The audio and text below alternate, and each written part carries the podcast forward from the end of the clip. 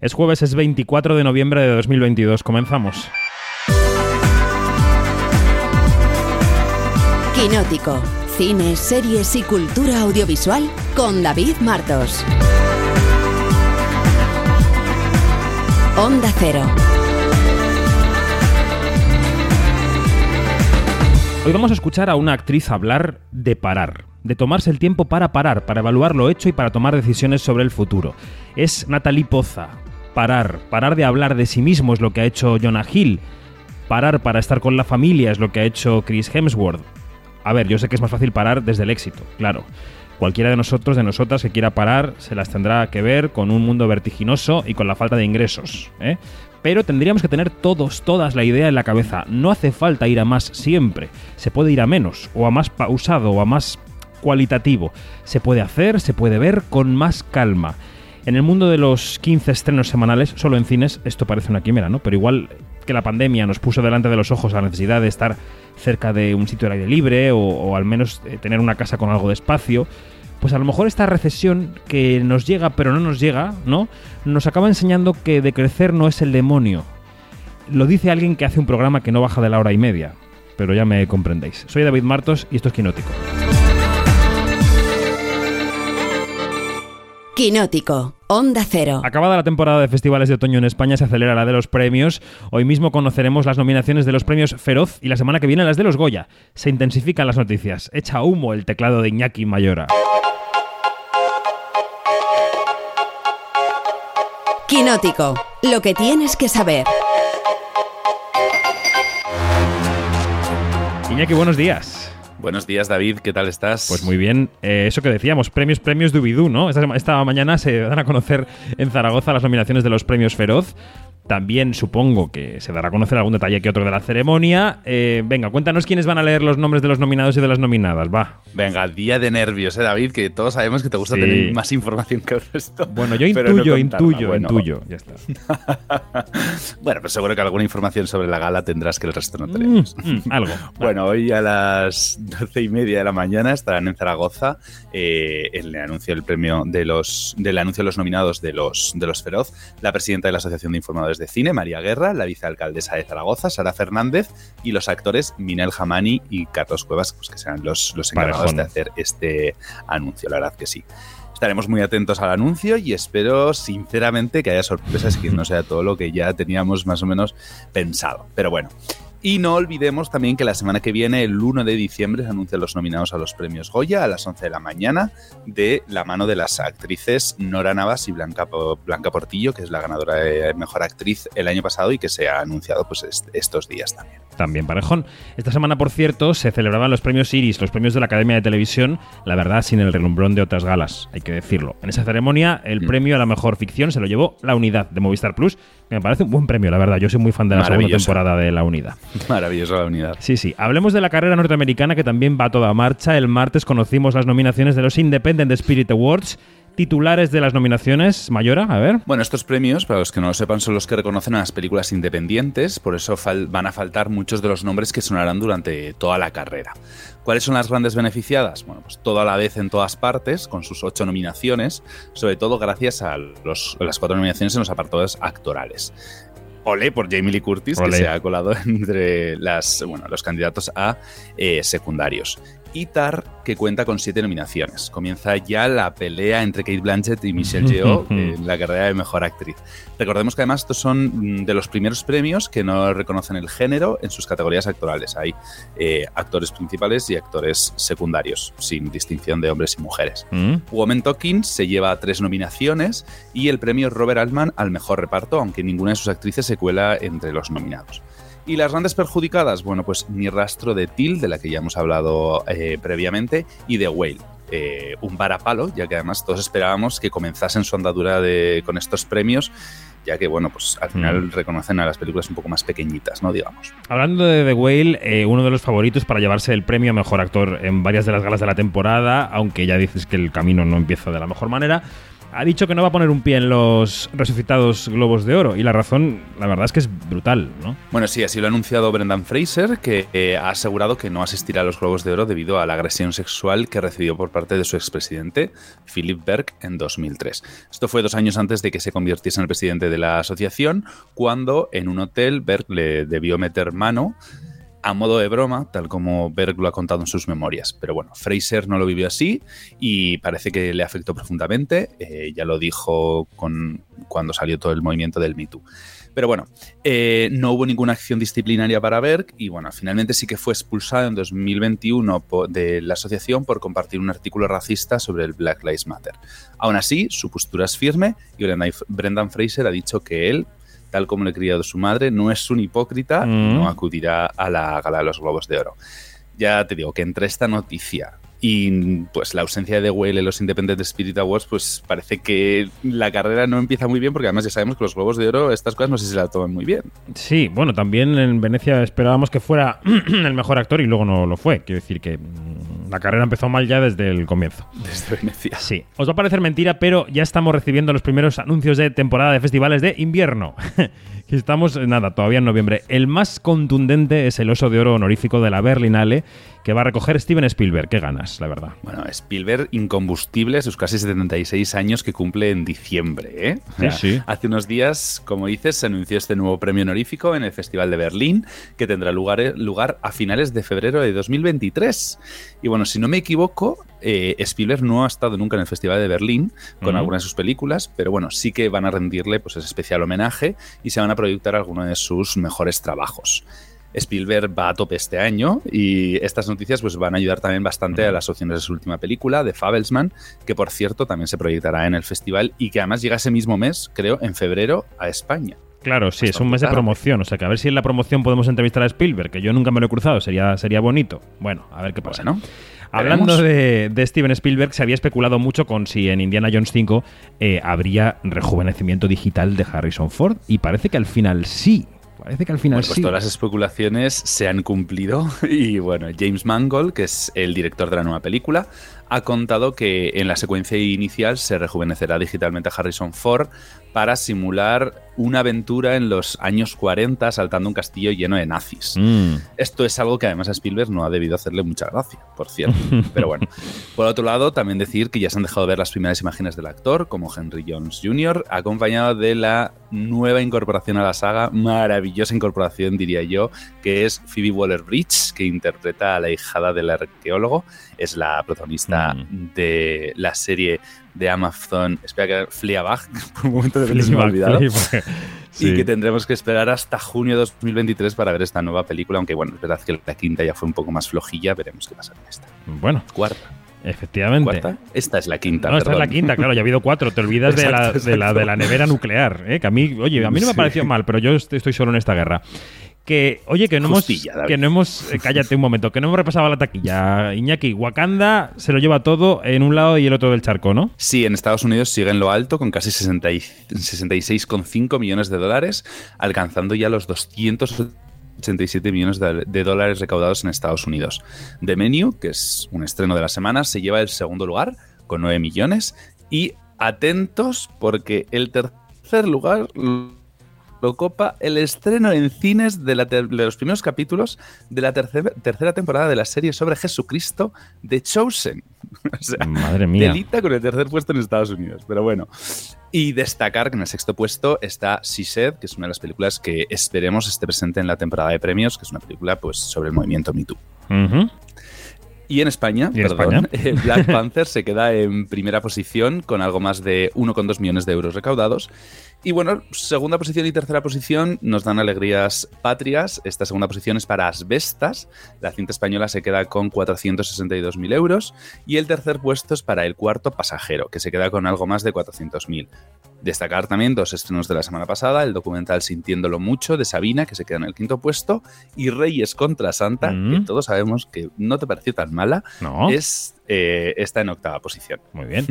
Bueno, Blade es uno de los proyectos del Imperio Marvel que no acababa de encontrar su sitio y parece que de momento lo que ha encontrado es director. Bueno, sí, como dices, Blade parece un título maldito que no acaba de arrancar y que tiene muchos cambios, pero parece que ya tiene nuevo director tras la marcha de Basam Tariq. Será Jan Demans, que es el director de 71 o de algunos capítulos de la serie de HBO Territorio Lovecraft. También ha habido cambios en el departamento de guion en un intento de impulsar la nueva película que, recordemos, protagonizará Mar Mahershala Ali y que veremos en 2024, si no siguen cambiando las cosas, claro. Claro que sí. Y esta semana dos actores muy conocidos han anunciado decisiones relacionadas con su salud o con su futura salud. Son Jonah Hill y Chris Hemsworth. Cuéntanos. Bueno, Jonah Hill ya contó hace unos meses que iba a parar eh, la promoción de sus proyectos por el bien de su salud mental y ahora ha estrenado en Netflix el documental Stutz, que está centrado en el famoso terapeuta de Hollywood, Hollywood Phil Stutz, con el que comparte de, forma íntima en la película sus inseguridades por culpa de los comentarios sobre su cuerpo y sus sentimientos cuando estaba en el mejor momento de su carrera. Recordamos que el documental se estrenó la semana pasada en Netflix y que ya se puede ver. Y por otro lado, Chris Hemsworth confirmó en Vanity Fair que va a tomarse un descanso en su carrera después de haber descubierto en un examen genético que tiene unas probabilidades muy altas de padecer Alzheimer. Se debe a una herencia genética por parte de sus dos padres, algo que se da solo en un 2 o 3% de la población mundial, por lo que bueno, pues ha decidido parar, intentar descansar y vivir un poco más. Mm. Digamos que no tiene Alzheimer, pero tiene muchas posibilidades de poder desarrollar. Entiendo.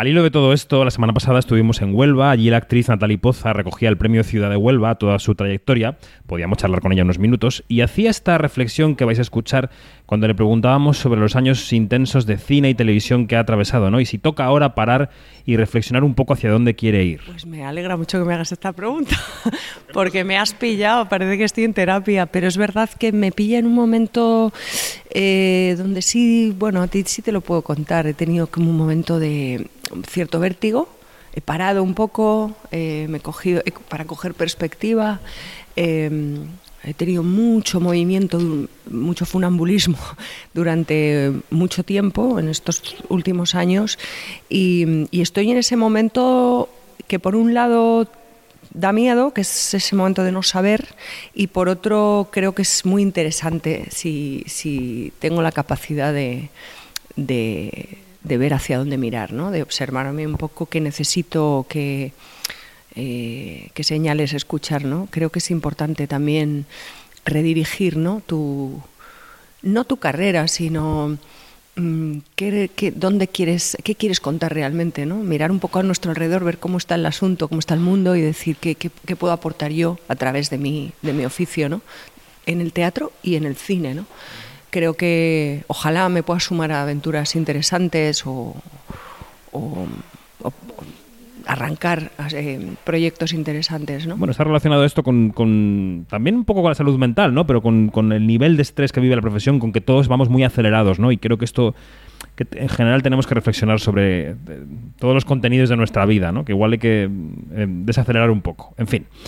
Y decíamos que había acabado la temporada de festivales de otoño. Diremos también que las películas ganadoras en Gijón han sido Metronome de Alexandru Belk en la sección Retuellos y Rimini de Ulrich Seidel del austriaco en la sección Albar, que es como eh, el, díptico ¿no? de la película que, llevó a, San Sebastián. Y que en el Festival de Huelva ha ganado la película Blanquita de Fernando Guccioni, una película chilena que procedía del Festival de Venecia sobre la corrupción sistémica que gira en torno a un caso de abusos sexuales. Así que quédate por ahí, Iñaki, ¿vale? Te quedas por ahí agazapado. Me quedo por aquí, me quedo como aquí. que hay que repasar estrenos después. Enseguida el observatorio, pero antes vamos a escuchar la entrevista breve que le podíamos hacer al ganador de Huelva, a Fernando Guccioni, minutos después de conseguir su premio, ese colón de oro. Quinótico, David Martos, Onda Cero. Todos los peritajes dicen violación reiterada. Este niño no es capaz de enfrentar un proceso judicial, está destruido por dentro. Ustedes hablan de estos niños como si fuera una capacitación de PowerPoint. Ustedes son responsables de la impunidad de los violadores. Yo te voy a defender. Para eso estamos. Blanquita reconoció al senador Enrique Vázquez. Posible, si yo conozco mucho a Enrique. Enrique no. Abuso de mí durante un año. Estamos con Fernando Buzzoni, eh, reciente ganador de hace unos minutos del Colón de Oro en el Festival de Huelva. Enhorabuena, Fernando. Eh, gracias, muy contento de acá de recibir esta buenísima noticia. ¿Qué supone para una película como Blanquita el hecho de ganar en este festival, un festival sobre cine iberoamericano aquí en España? Eh, bueno, muy contento. La verdad es que desde su estreno en Venecia en septiembre, la película ya ha empezado a tener su recorrido en festivales. Y siempre los premios permiten posicionar mejor las películas que lleguen a mayor cantidad de audiencias, que se visibilice el mensaje. Así que todo eso nos sirve mucho para abrir los horizontes del viaje de la película. Así que muy contentos viaje de la película es también un viaje económico industrial, es decir, de estreno de salas en España. ¿Esto eh, em, es un espaldarazo? ¿Cómo está? ¿En qué punto está para la película, Fernando?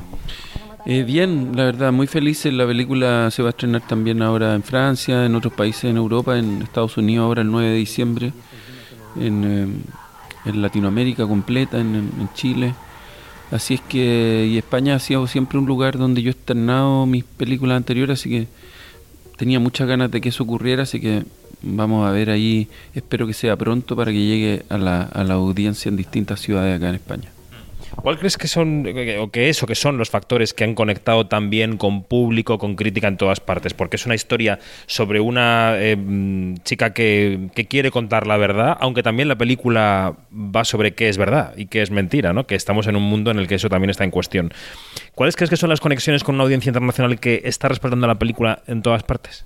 Yo creo que la película, como tú bien dices, interroga elementos muy coyunturales, muy urgentes, que tienen que ver con la mm, relación de los sujetos de las personas con la justicia, eh, con la verdad y la mentira, em, y con algunos hitos que uno puede ver, eh, o flagelos, fracturas políticas y sociales que uno ve no solo en Chile, sino que en Latinoamérica, en Europa, en, todo, en Estados Unidos. Entonces creo que tiene un, eh, la película tiene una temática muy universal, pero está anclada en un ejercicio de género de thriller y me parece que eh, comulga dos elementos que son em, una vocación con alta sensibilidad social, pero con un eh, ejercicio de género que, que, no le cierra la, no le da la espalda al espectador y, y eso es bien trepidante, pero también uno se va con, con preguntas a su casa, entonces creo que, que ahí la película tiene esta doble cualidad a mi, a mi juicio que le permite conectar con audiencia.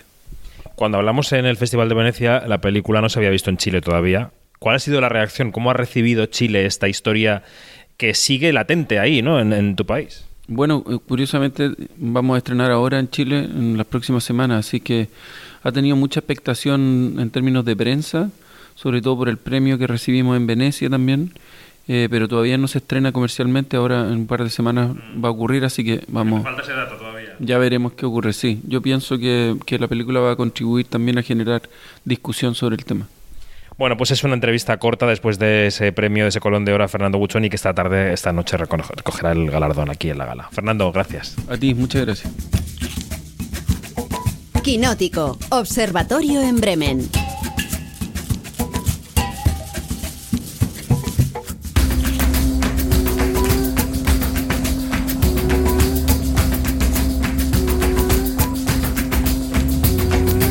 Hoy en el observatorio tenemos a la anfitriona Janina Pérez Arias. Buenos días, ¿cómo estás? Muy, muy. ¿Qué tal? Hoy es uno de esos días en los que vemos a la gente del observatorio por cámara, ¿eh? que tenemos ahí, tenemos pistas. Sí, sí. Y, y miren, estás viendo los cuatro pulis que tengo, los cuatro pullovers que tengo puesto, porque está haciendo un frío que pela. Ay, Bremen, ¿cómo es la mañana de Bremen? ¿Cómo es? Se oía sonreír por ahí a, nuestra amiga Alejandra Musi, corresponsal en Nueva York del diario Universal, porque tenemos mucha actualidad americana. Alejandra Musi, morning, ¿cómo estás? Hola, muy bien, aquí de día de Thanksgiving, en la locura del pavo y contenta de poder estar aquí y agradecida. Es un día bonito porque es el día de agradecer, así que agradecida de estar aquí. Claro que sí, claro que sí. Y es una semana cargada de series, así que a este aquelarre sumamos a otra bruja para ser cuatro brujas. María José Arias, ¿cómo estás? muy bien, aquí sacando la escoba por si tengo que dar algún palazo a alguien. Bueno, es que ha sido, ha sido Halloween, ahora es Thanksgiving, todo esto, las fiestas se solapan, así que aquí estamos. Bueno, mm. en eh, lo que tienes que saber, hemos hablado con Iñaki mucho de premios, ahora hablaremos un poco más porque se ha celebrado la ceremonia de los Oscar honoríficos, pero antes quería comentar con vosotras la situación de Disney, que ha tirado por la ventana a su CEO, a Bob Chapek, para poner al frente a otro Bob, a Bob Iger, que había estado 15 años hasta 2020 y ahora vuelve para poner otra vez la casa en orden. Yo no sé eh, si pensáis que Disney se ha metido en una locura que tienen que volver a reordenar, si pensáis que Disney tiene solución, si no sé, porque claro, se ha metido en unas polémicas el señor el señor Chapek discutió el sueldo de Scarlett Johansson en público. Eh, en fin, Alejandra, no sé si, te- ¿qué, qué piensas de la situación de Disney en Estados Unidos. Pues bueno, yo creo que se viven tiempos muy revueltos. En Estados Unidos se siente que, que- que- que se está tambaleando muchas cosas y Disney no es, no es algo menos, ¿no? Es algo muy arraigado en la cultura americana y creo que está también en este cambio de, de, de estructuras, de patrones y demás. Y además se, pues se junta todo lo que ha cambiado también en la forma de, de- de adquirir y de, y, de, y de acercar entretenimiento. Pero sí creo también que es una marca súper posicionada. El americano además pues es muy de tirar para casa y yo creo que, que Disney es una marca que al final encontrará su camino y que se va a defender y que, y que va a sobrevivir. Tengo además como que la contraparte, que justo se, se estrenó aquí una serie muy potente, la de Chris Hemsworth, la de Limitless en, Sí, en luego Disney te preguntaré. Y bueno, Manhattan está empapelado de arriba abajo con el cartel de, eh, de Chris Hemsworth conquistando el mundo. Y entonces, pues es esa sensación que tenemos quizá todos como ambivalente de que por un lado cambian las estructuras, pero por otro lado la gente necesita ver ese entretenimiento y, y que Disney sigue siendo muy poderoso pese a que todo lo de adentro esté cambiando, transformándose. Bueno, em, América eh, está completamente dividida, está al 50%. En las últimas midterms han votado lo que han votado. Em, la victoria republicana no ha sido todo lo que esperaban, la derrota demócrata no ha sido todo lo que esperaban. Lo digo porque este señor que se ha ido, Bob Chapek, tampoco se atrevió a criticar la ley Don't Say Gay de Florida, que fue otra de sus metidas de pata, y, y- las bolsas eh, han dicho que todo lo que consiguió su antecesor de comprar franquicias, eh, de ampliar el imperio, él no ha sabido gestionarlo. O sea que bueno, que la América dividida también eh, tiene el Disney que se merece. ¿eh? Ahí, ahí Mira, estamos. te digo que esta tele- esto es una telenovela que me recuerda a, un, a una telenovela de los o- 90, creo que se llamaba Dos mujeres y un camino. Este es Dos Bob, Dos Bob y un camino. O sea, es una cosa increíble porque como tú dices, ok, Iger hizo grande, más grande Disney comprando Pixar, comprando Marvel. Este, y claro, la gran sospecha es que este hombre nunca se fue. Este hombre abandonó Disney en medio de un tremendo escándalo y pusieron a, a, a Shepard. Y esto hay que recordarlo. Entonces, la cosa es, ¿dónde estuvo Iger todo este tiempo? Estuvo en, tras bambalinas. O sea, porque Sí. una, una persona tan peso pesado no se puede ir así como así. Pero estaba a punto de aceptar otro trabajo, ¿eh? Le han pillado justo antes de decir que sí a otro puesto. O sea, que, que decir que han dicho mejor pájaro conocido que pájaro, ¿cómo era eso? Volando. Bueno. eh, esto en cuanto a Disney. Pero bueno, decíamos, este fin de semana, unas horas antes de que Disney desmantelara su cúpula directiva, se entregaban los Oscar honoríficos, recogían estatuilla los directores Peter Weir y Eusan Palsy, entre otros galardonados. Porque allí también estaba Michael J. Fox, que hacía humor con su Parkinson, que agradecía la contribución de Hollywood a su fundación, que ha recaudado muchísimo, y que cerraba su discurso de 13 minutos con esta bonita frase. I'm grateful to them and to you because my optimism is fueled by my gratitude. And with gratitude, optimism is sustainable. I can't believe I've been standing here for this long. It, it's a miracle. Now, I definitely can't walk and carry this thing, so I ask uh, Tracy to once again carry the weight.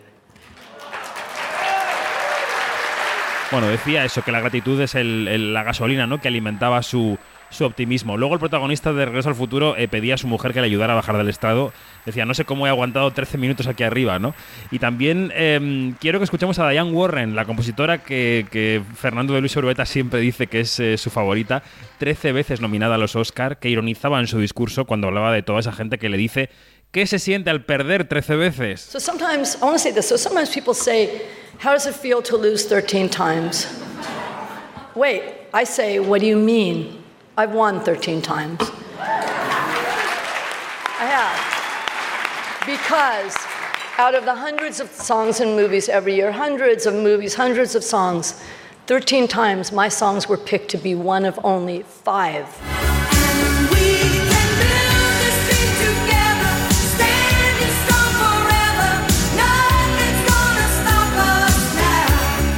No he perdido 13 veces, he ganado 13 veces porque mis canciones han estado esas tantas veces entre las mejores del mundo.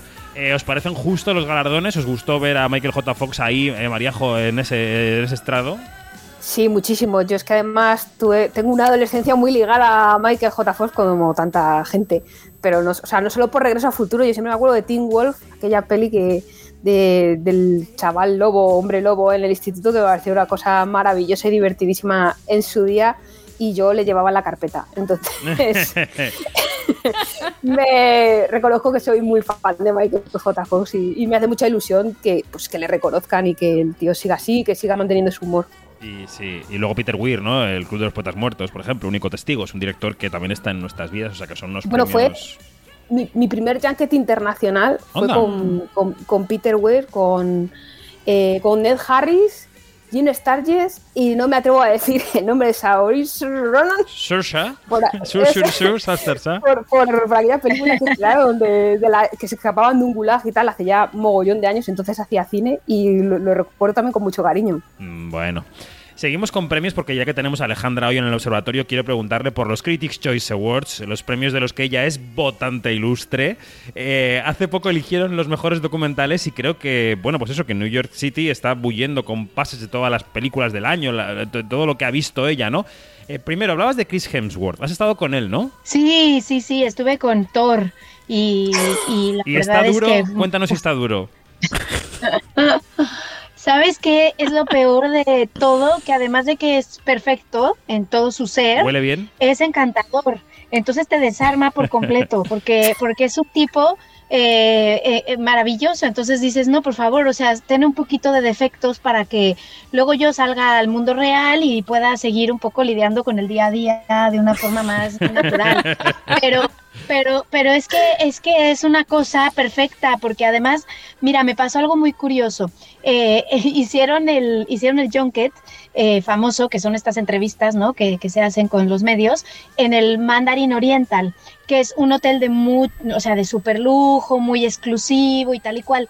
Y ellos, claro, eligieron ese hotel para pensando que iba a estar muy aislado Chris Hemsworth, pero no contaron con que ese día el hotel había mm, reservado como no sé todo el to- todo, el lobby, toda eh, varios pisos para una convención que había como de ejecutivos de Wall Street. Mm. Entonces era un hervidero de gente apabullante. Entonces no quisieron decir la habitación en la que se estaba hospedando Chris Hemsworth ni en la que ni en la que iba a ser el junket para que no no hubiese ya sabéis tema de gente que se cuele o paparazzis o lo que sea. Entonces tenía que bajar el de prensa por ti y, y subirte al ascensor. El caso es que era como una horda de gente para subir al ascensor, para lograr llegar al piso prohibido, ¿no? Tal cual. Y cuando vi al chico todo asustado, me dijo, es que no podíamos haber elegido peor lugar.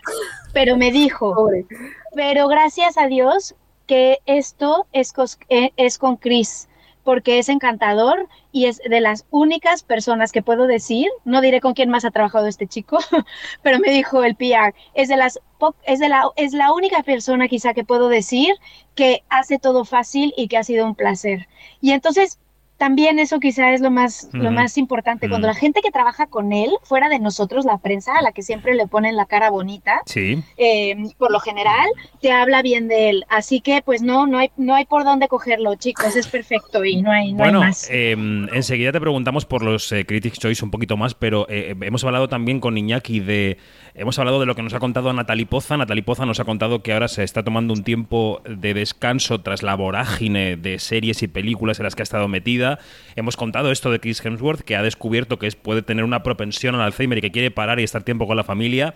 Hemos contado que Jonah Hill ha dejado de hablar de sí mismo por cuidar su salud mental es un tema que está ahí fuera, no solamente en Hollywood, pero que es un tema que es completamente, eh, Alejandra, eh, es vigente, ¿no? Que, que estamos todos empezando a pensar en la salud mental como salud que ya era hora. Sí, pero además, mira, siempre me, me- me- me encanta que, que podemos hablar también del contexto, porque eh, en Estados Unidos especialmente, que la salud es, es un negocio y es un privilegio que no todo el mundo puede tener, el tema de la salud mental es un tema mucho más complejo, porque no todo el mundo tiene acceso a ayudas Sí, y a sí. ella. Entonces, lo que ves en las calles de las grandes ciudades americanas es alarmante. O sea, a raíz de la pandemia, creo que se ha venido todo un, problema que se ha agravado mucho de enfermedad mental. Y entonces eh, no es extraño que esté en tantas conversaciones y, que, y que esté también como en las estrellas, que son a quienes nosotros nos toca cubrir y seguir, pero en la sociedad de una forma tan alarmante.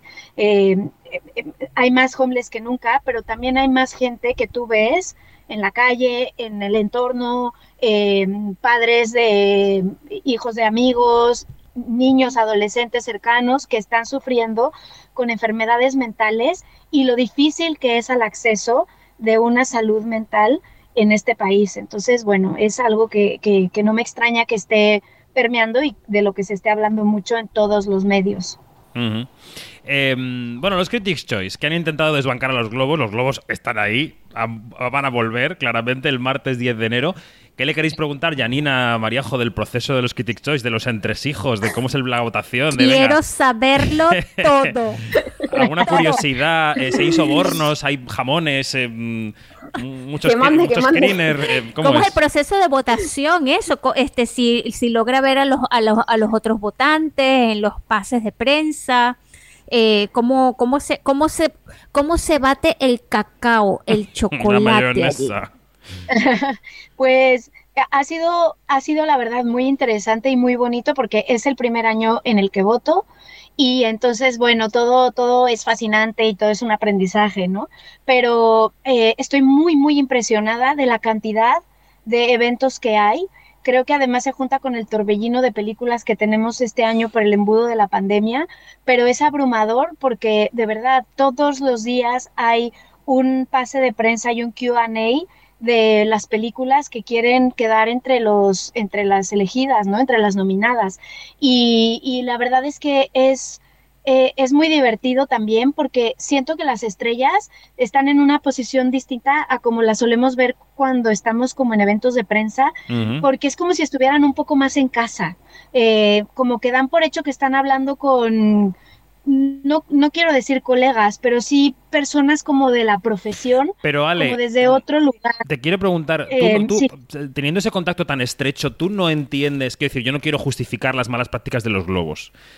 Pero eh, con estos eventos que se organizan para que las estrellas estén cerca de los votantes, por ejemplo, de estos premios, ¿no entiendes que los globos con los años y años hayan acabado incurriendo en estas malas prácticas porque se creen también estrellas al estar tan cercanos a las estrellas? Sí, creo que, mira, creo que la línea es muy fina y es, y es complicada porque, o sea, también, por ejemplo, mm, me han llegado a casa muchísimos, no son, o sea, sí son regalos a final de cuentas, pero no son jamones ni tal, sino, por ejemplo, me llega, pero me llega, por ejemplo, no diré de qué película, pero, por ejemplo, te llega el guion de una película que te gusta muchísimo, eh, eh, ¿cómo se llama? Encuadernada en piel y eso te hace ilusión. Es imposible que no te haga ilusión, ¿no?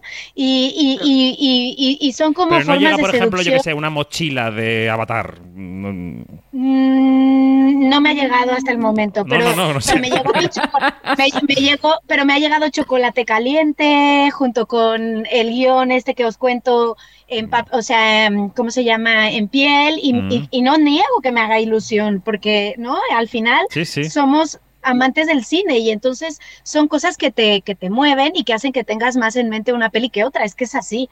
Pero, un, viaje, un viaje a París, un viaje a París para ver cómo se está rodando Emily en París, no.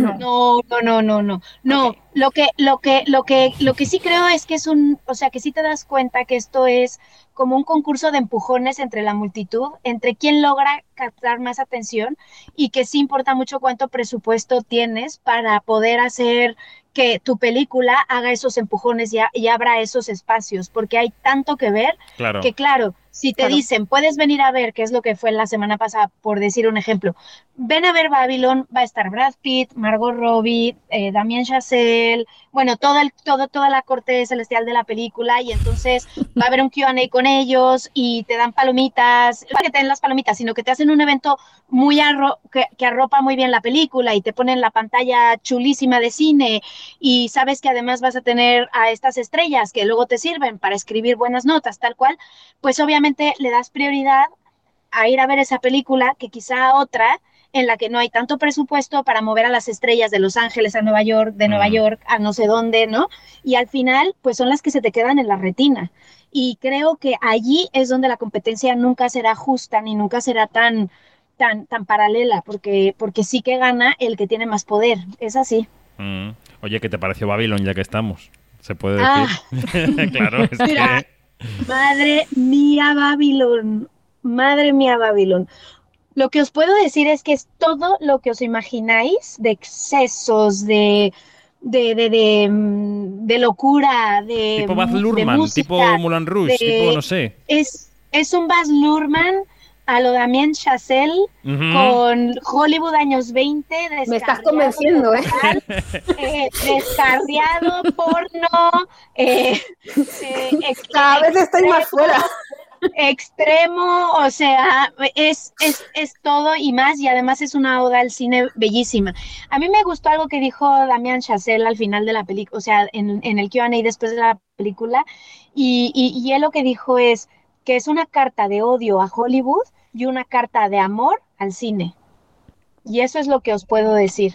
Porque, bueno, para no hacer spoiler y porque además, bueno, no, no, no, no se puede contar mucho más de la peli, pero va oye, por allí. Oye, ya que estamos y antes de, Comprada, comprada. antes de despedir a Alejandra, que tiene que seguir con su Thanksgiving, que te, te vamos a dejar irte ya, Alejandra. Eh, claro, los cuatro somos votantes de los Feroz. Que hoy en unas horas se conocen las nominaciones. Evidentemente no hemos vivido eh, los jamones, no nos han llegado en tanta tal. Pero bueno, ya recibimos mails de todas las películas y también es verdad que vivimos un poco la avalancha de los contenidos, ¿no? Y os quería preguntar de los Feroz a, a las tres y luego ya despedimos a Ale que siga conduciendo porque está conectada desde el coche para que todo el mundo sepa lo ocupada que es, que está. Eh, ¿Qué es lo que hoy, hoy jueves eh, sí o sí esperáis en las nominaciones de los Feroz? ¿Qué es lo que no puede faltar? Voy a empezar por Mariajo, así que voy pensando. ¿Qué es lo que no puede faltar para que sean tus nominaciones? Venga, Mariajo. Yo me voy a limitar a, a series, que es mi, es mi negociado. Yo, para mí, no puede faltar García. O sea, tenemos la oportunidad de elegir a un superhéroe. Por Dios, por favor, ya. O sea, ya que nunca ganan los superhéroes en ningún lado, García me parece un- una de las series de- del año. Creo que han hecho una cosa muy grande. A mí me gustaría que estuviese. Y luego la unidad, que yo tengo debilidad por, por, por la unidad y la segunda temporada me parece que es aún más brutal que la primera, que mira que era complicado. Eso en drama. Y luego en comedia, no me gusta conducir. No te pongas nervosa esa- que igual sale. O sea, no, mira, mira, que piso la cucaracha. Eh, me parece que. Yo creo que esta sí o sí va a estar. Por, por el ambientillo de, de- Por los de- de compañeros, Twitter, ¿no? Claro. Y luego, fíjate, me gustaría que estuviese Ser o No Ser, que creo que es una serie pequeñita, pero muy grande a la vez. Y, y me gustó mucho Días Mejores. Hablando de premisas sencillas como le gusta a Borja Cobeaga, me gustó también mucho. Has repartido para mm, Amazon, has repartido para HBO, has repartido para TNT, tú tienes para todo el mundo. Tienes para Yo todo, tengo el para todo el mundo. Para Movistar también. Eh, Alejandra, va, ¿qué, qué, qué quieres ver tú en las nominaciones de los Feroz? Ay, yo quiero ver Cinco Lobitos. Mm. Amé esa película, lo, lloré como Magdalena en esa peli. eh, sí, quiero que esté Cinco Lobitos sí o sí. Bueno, ¿y, y Janina? Yo quiero ver que haya una ferocidad en las nominaciones. Ajá. que, que se refleje el, el gran nivel que tenemos este año y no solamente en lo obvio, sino también en pequeñas joyitas que hay por allí eh, escondidas, ¿no? Que no que no han tenido una gran proyección como como la grandiosa Alcarraz o, o como la maravillosa Cinco Lobitos. ¿Alguna Eh, joyita que se te y ocurra ahora mismo que tengas en la cabeza? Suro, por ejemplo. Suro me parece una pequeña gran joya. Y en, te- y- y en- en series me parece que autodefensa es, este, es el futuro que nos habla. Eh, yo creo que allí hay una transgresión eh, importante eh, que hay que, mm, que hacerle bastante caso. Bueno, yo diría que, que ya que es un año tan importante de mujeres directoras, que me gustaría que reflejaran las nominaciones mucho, muchas directoras. Que hubiera muchas directoras ahí. Bueno, Alejandra Museo, ya que te despedimos, ya que estás ahí aparcada por nosotros, un beso enorme, Mm. gracias y, y a ver los Critics' Choice, a ver qué decidís ¿eh? en las nominaciones. Yo también.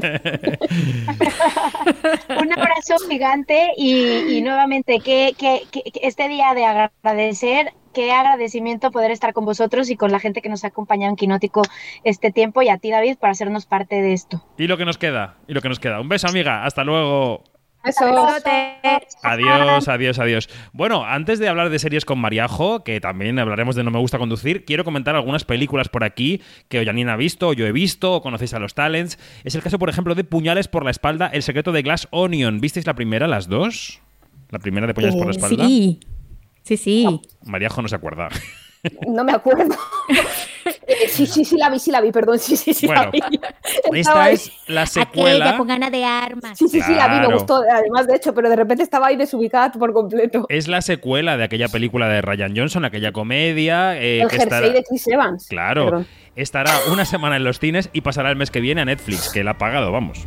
Hello! Oh my god! Crew, we've arrived. Disruptors have assembled. Welcome, gang. We got a great weekend. Who's that? Benoit Blanc, the detective? Mr. Prompt, I cannot overstate my gratitude to be here. When's the murder mystery start? Bueno, Benoit Blanc, que es el detective al que da vida Daniel Craig, cambia de aventura, cambia de misterio y acaba en una isla paradisíaca en la que se celebra una especie de fiesta y ocurren cositas. En esta película está Edward Norton, está Catherine Hahn o está una maravillosa Kate Hudson que yo espero que la nominen, bueno, a los Globos seguro, pero es que a los Oscars se lo merecería. A ella un poquito y a Daniel Craig lo escucharemos ahora porque pasaron por Madrid hace un mes. Yo le pregunté a Daniel Craig, lo tuve cerca, olía fenomenal, está maravilloso. Le pregunté que si después de dejar James Bond, que le ha costado mucho salir de esa jaula, si su idea era meterse como en esto, en una nueva saga, ¿no? Porque esto al final acaba siendo una saga. Y me decía que no se lo toma así en absoluto. Uh, listen, as long as Brian and I can keep surprising people, we'll keep doing it. That's that's all I kind of think about. The responsibility is to do is that's the responsibility. If we at one thought if we thought for one second, I've always felt like this, if it was just churning it out, just to sort of so oh we've done another one, forget it. I'm not interested. I'm very fortunate. I don't have to do this. I can do some other things. Uh, you know that's you know I've, I've got other choices. So, I- but this is particularly fun. It is particularly the kind of movies that I really like making and love watching, and therefore I just will, you know, um, yeah, I'll keep we'll keep doing them as, as long as as long as people keep laughing, we'll keep doing them, and when they stop, we'll go, okay, we're out of here. Bye, see you. we'll do something else. The good news is there's people need to laugh, so Yeah, yeah. no one's gonna stop laughing. Decía que se está divirtiendo mucho con este personaje y que mientras se divierta, él y Ryan seguirán haciendo películas. También pudimos charlar con el director, con Ryan Johnson. Le preguntábamos cómo está construyendo este universo, más o menos. eh, Dice que lo hace como Agatha Christie con sus libros, ¿no? Que cada libro, aunque tenga el mismo detective, pues es una historia cerrada y con personajes distintos, ¿no? Y también le preguntábamos por la importancia de Netflix en este proyecto. the nature of these and the reason that I'm excited about doing them is specifically because they're not just a continuation of the last one. It's I don't think of it in terms of building a series. I just think of it as making the next movie and making it its own thing and making it different from what came before, um, similar to Agatha Christie's novels, you know. Um, so uh, and in you know no in terms of Netflix, I mean no, I mean it's the the decision to go with them was, uh, you know, I think it was I, I think it was the right one. We've had a really good experience with them. They've been great to work with. They've given us creative freedom, um, and they're also I'm I don't know I, I I have great memories of sitting with my family around the TV watching movies, but I also make these movies to be great experiences in the theaters. And it's important to me that people are able to to do that. And I'm really grateful that Netflix, with the big theatrical week that they're doing, are stepping out a little bit beyond their comfort zone and making an effort to push in that direction with this movie. I hope it's successful and I hope it does well because I hope then we can push it even further and further. Um, I think that streaming and theatrical can coexist, and I think that both of them are important. And I think they support each other. I think if a movie's popular in the theaters, it's going to make it may- even more popular when you go home at Christmas and need something to watch on Netflix with your family. So that's my hope. Bueno, le agradecía a Netflix, eh, Ryan Johnson, el esfuerzo de ponerla una semana en los cines, que me hizo muchas gracias. Como gracias por ponerla una semana en los cines. Él espera que el experimento tenga éxito y que pueda estar más tiempo. Eh, yo no sé qué esperáis de esta película, yo la he visto, a mí me ha gustado bastante. ¿Y qué os parece este modelo de distribución? ¿No? Va a estar una semana en cines y luego dentro de un mes, o sea, tres semanas en ningún sitio y luego en diciembre, en Navidad, llega a Netflix. ¿Qué os parece esto? Es muy loco, ¿no? No sé. una semana es muy poco. Una semana es muy poco. Sí. Poquísimo. Es un suspiro en, en- en el espacio sideral. Pero bueno, pero es una cosa que, no sé, a lo mejor es un modelo que, que están poniendo en práctica y que y que podría funcionar, este, digamos, pero eh, pa- eh, extendida a, al menos tres semanas. Pero Claro, así lo que como, no sé como está ahorita, mm, Es si es una semana con derecho a más. Es decir, que si va bien van a alargar un poco Claro. o es algo cerrado. Oye, con tremendo cartel que tiene. oh, oye, no estamos hablando de, de Menganito y Perencejo, ¿no? Es Sí, un lo que pasa es que si te dan la atractivo. opción de esperarte un poquito y verla en, en tu casa con la suscripción que ya tienes, si tienes una buena tele, no sé, al final es un poco complicado. Mm. O sea, separarla un mes sí que puede hacer que alguien que tenga muchas ganas mm, vaya a verla ahora al cine. Porque hay películas que llegan ahora al, cine, ahora al cine y la semana que viene a Netflix. Como es el caso, por ejemplo, de Pinocho, tiene- de Guillermo sí. del Toro, que es el caso de esta Eso no semana. tiene sentido. ¿no? Sí. Y eso te invita, aunque, aunque Pinocho y el stop motion seguro que es espectacular en pantalla grande, yo todavía no lo he podido ver, eh, te invita a esperar más, ¿no? Bueno. Eh, hay dos películas festivaleras, Yanni, que llegan también este viernes a los cines. Una viene del Festival de Cannes, es Close, la segunda película del director belga Lucas Dont, después de aquella primera que, que nos gustó mucho, que es Girl. Ils sont derrière, cours Voilà toi. Dormir chez Rémi ce soir. Tu reviens chez nous un jour? Peut-être. Ouvrez les fenêtres, les garçons. Bueno, Close fue gran premio del jurado en Cannes. Es la historia de una profunda amistad de dos niños, de dos niños que están a punto de entrar en la adolescencia, si es que no están ya, están en esa frontera, y cuya amistad se enfrenta al prejuicio social. Eh, hemos hablado con el director, que está preparando su posible nominación al Oscar en Estados Unidos, porque es la película que envía a Bélgica, y nos hablaba justamente de cómo a los hombres se nos enseña a no ser afectuosos entre nosotros, ni con nadie, cuando dejamos atrás la niñez. I think the best way to respond to that is that I knew it, yes, and I embraced it because we as a society, and I'm included in that, have been conditioned for the longest time look at sensuality and intimacy between boys as something sexual. We haven't given boys, men, the space to express themselves in when it comes to tenderness, vulnerability, closeness, actually. What we teach these young boys from a young age, you know, from 14, 15, like you say, is that um, expressing love, expressing uh, tenderness towards other boys, that it's actually some not something that serves them in this world. That it's not traits that are appreciated around masculinity. And actually, what we do from a young age is we we deconnect them. Bueno, la entrevista con Lucas Don, que fue ma- majísimo, aparte de guapísimo también, se puede ver en nuestro canal de YouTube. Eh, hoy es un día de guapos, amigas, eso sí, no podemos evitarlo. Eh, ¿Qué te pareció Close, Janina? Me pareció una maravilla. Y aquí va Janina, que siempre se, que siempre se eh, usa palabritas, palabrejas eh, eh, así eh, con brillo cuando le, le encanta algo, pues sí. Y que, y que je- soy incapaz de articular una frase seguida para, para decir, para- bueno, pero lo voy a intentar. Close es una cosa, a ver, que, que no, es una, una película que nos habla de, de- de temas que están allí, ¿no?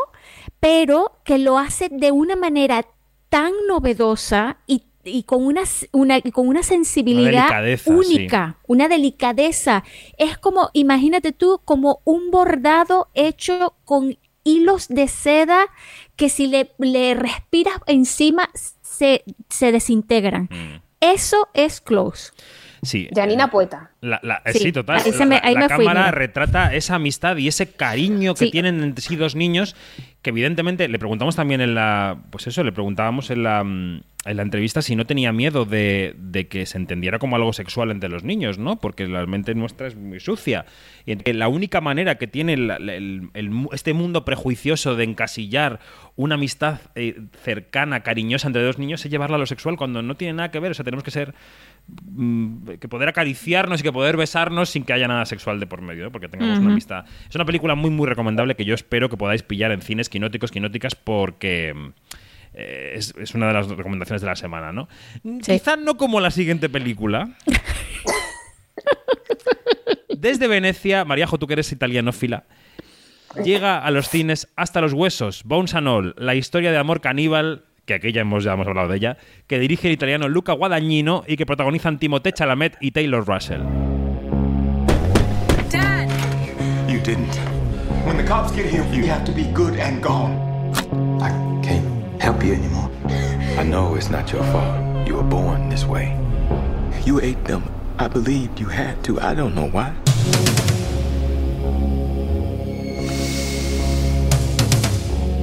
I smelt you. I didn't know I could do that. I thought I was the only one.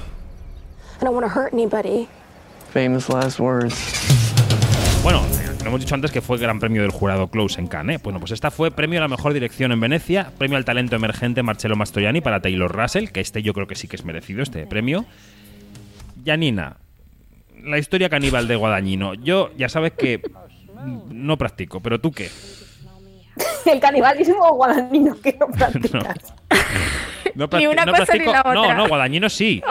Y canibalismo depende, pero quiero decir que esta película no. Janina, por Te favor. fangas.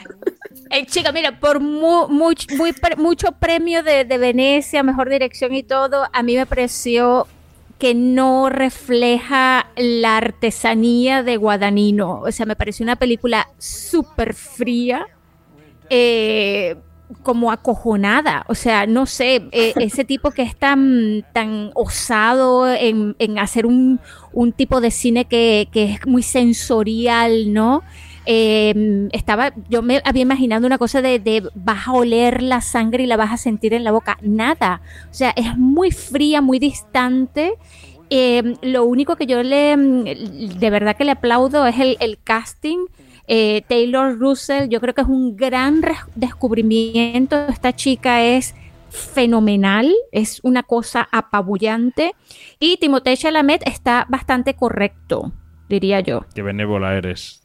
Te van a san- Sí, santificar. pero no, pero de verdad que no, no me, no me hizo tanto tilín, Bueno. no, para nada. O Bueno. sea, me esperaba más. Y yo, y yo. Pero vamos, ahí está, para que todo el mundo la vea. Venga, cambiamos de tercio. Hablemos de series. Esta semana se estrenan dos series de las que queremos hablar aquí con Mariajo y con Janina, si es que ha visto alguna de las dos. Yo sé que al menos una sí. Bueno, em, la experta es Mariajo, así que a ver qué dice. Ayer mismo llegó a Netflix Miércoles, que es la serie basada en el universo de la familia Adams, pero centrado en ella, el adolescente de la familia. Nevermore was created as a safe haven for our children to learn and to grow, no matter who or what they are. Should we meet your new roommate? Are you feeling okay? You look a little pale. Please excuse Wednesday. She's allergic to color. Oh, wow. What happens to you? I break out into hives and then the flesh peels off my bones. Serie producida, entre otros, por Tim Burton, protagonizada por Gina Ortega, que se ha llevado alabanzas, eh, Gwendolyn Christie. ¿Qué te ha parecido miércoles? Mariajo. Pues mira, he visto el, el primero y yo compro. A mí me parece que han hecho un primer episodio muy divertido, muy entretenido. Ella está, o sea, Gina Coleman, creo que es, eh, es una. ¿Cómo la ha llamado? ¿No es Gina Ortega? Gina Ortega, perdón. sí, perdón, perdón. Digo, Gina Ortega es. es ¿es esta serie? Sí, sí. Es que tengo un crossover de series y nombres en mi cabeza y a veces me, encuentra, me cuesta encontrar el cajón de donde sacar la, la información. Dale, dale. Pero volviendo a miércoles, creo que es una miércoles maravillosa y estupenda, que mira que tenemos todos a Cristina Ricci, ¿no? Como en, en la memoria, creo, creo que ella que está estupenda. Creo que el, el primer episodio es eh, consigue presentar a todos los personajes de una manera bastante eficaz y, y un universo muy bartoniano que que funciona muy bien. Luego tiene ese tono, pues eso, de rollo serie de adolescente, un poco macabra, porque miércoles es muy macabra, tiene su humor negro que tiene el personaje. Y luego yo creo que es Tim Burton sin pasarse demasiado. Es, entonces yo creo que es bastante accesible y a mí visualmente me parece también muy potente. Y yo voy a seguir porque, ya te digo, me parece una cosa como muy entretenida. Mm, Y ¿Qué- bueno, qué- Gwendolyn Christie, que siempre es bien. sí. Oye, ¿qué, qué tal está la pareja de, de Luis, Luis Guzmán y Catherine Zeta Jones em, como Gómez y, y Morticia? Dan tanta grima como deberían dar. Anda. Ay. O sea, tienen una relación que es. O sea, yo como, como espectadora era miércoles todo el rato poniendo caras de por Dios ya, ¿no? O sea, Dejad el cringe, el cringe. Sí, era como muy. Sí, están muy bien ellos. ¿eh? O sea, además, lo que consigue la serie de- solo con el primer episodio es que al final la protagonista, como decía David, es ella, Mm. pero te presenta a toda la familia, que en realidad ya las conoces, pero con unas pocas pinceladas consigue que entiendas la dinámica que hay entre padre, madre, hijos y hermanos, y, y lo consigue hacer como muy, muy rápido. ¿Tú crees que, que Tim Burton, cuando dices que, que no que no se le va mucho la roja, ¿tú crees que Tim Burton le, a Tim Burton le está afectando un poco la, la edad, este, que, que ya no está tan fuera de rosca o, o- ¿En qué sentido? en, en el sentido en que ya no se le vuelan tanto los tapones como a nosotros nos gustaría que se le volasen cada vez que hace una película? El Janino, el No ¿cómo lo llevas, María Jo? Entiendo más a Barton porque fíjate que os voy a decir una cosa, soy tan friki que mi tesina del doctorado fue sobre Tim Burton. Anda. Entonces, eh, a mí me parece que sigue manteniendo su sello y este mito frankensteiniano que, que tanto le gusta a él. Eso, ajá. Eh, lo que pasa es que sí que quizá en miércoles eso está rebajado. Mm.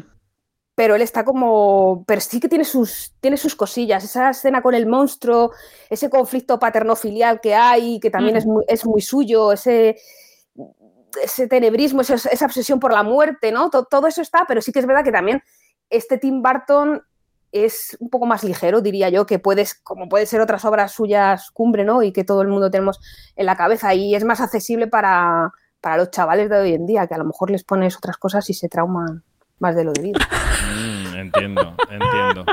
Bueno, eh, ahora enseguida escucharemos una entrevista con Borja Cobeaga, el creador de la serie No Me Gusta Conducir, que llega mañana viernes al canal TNT.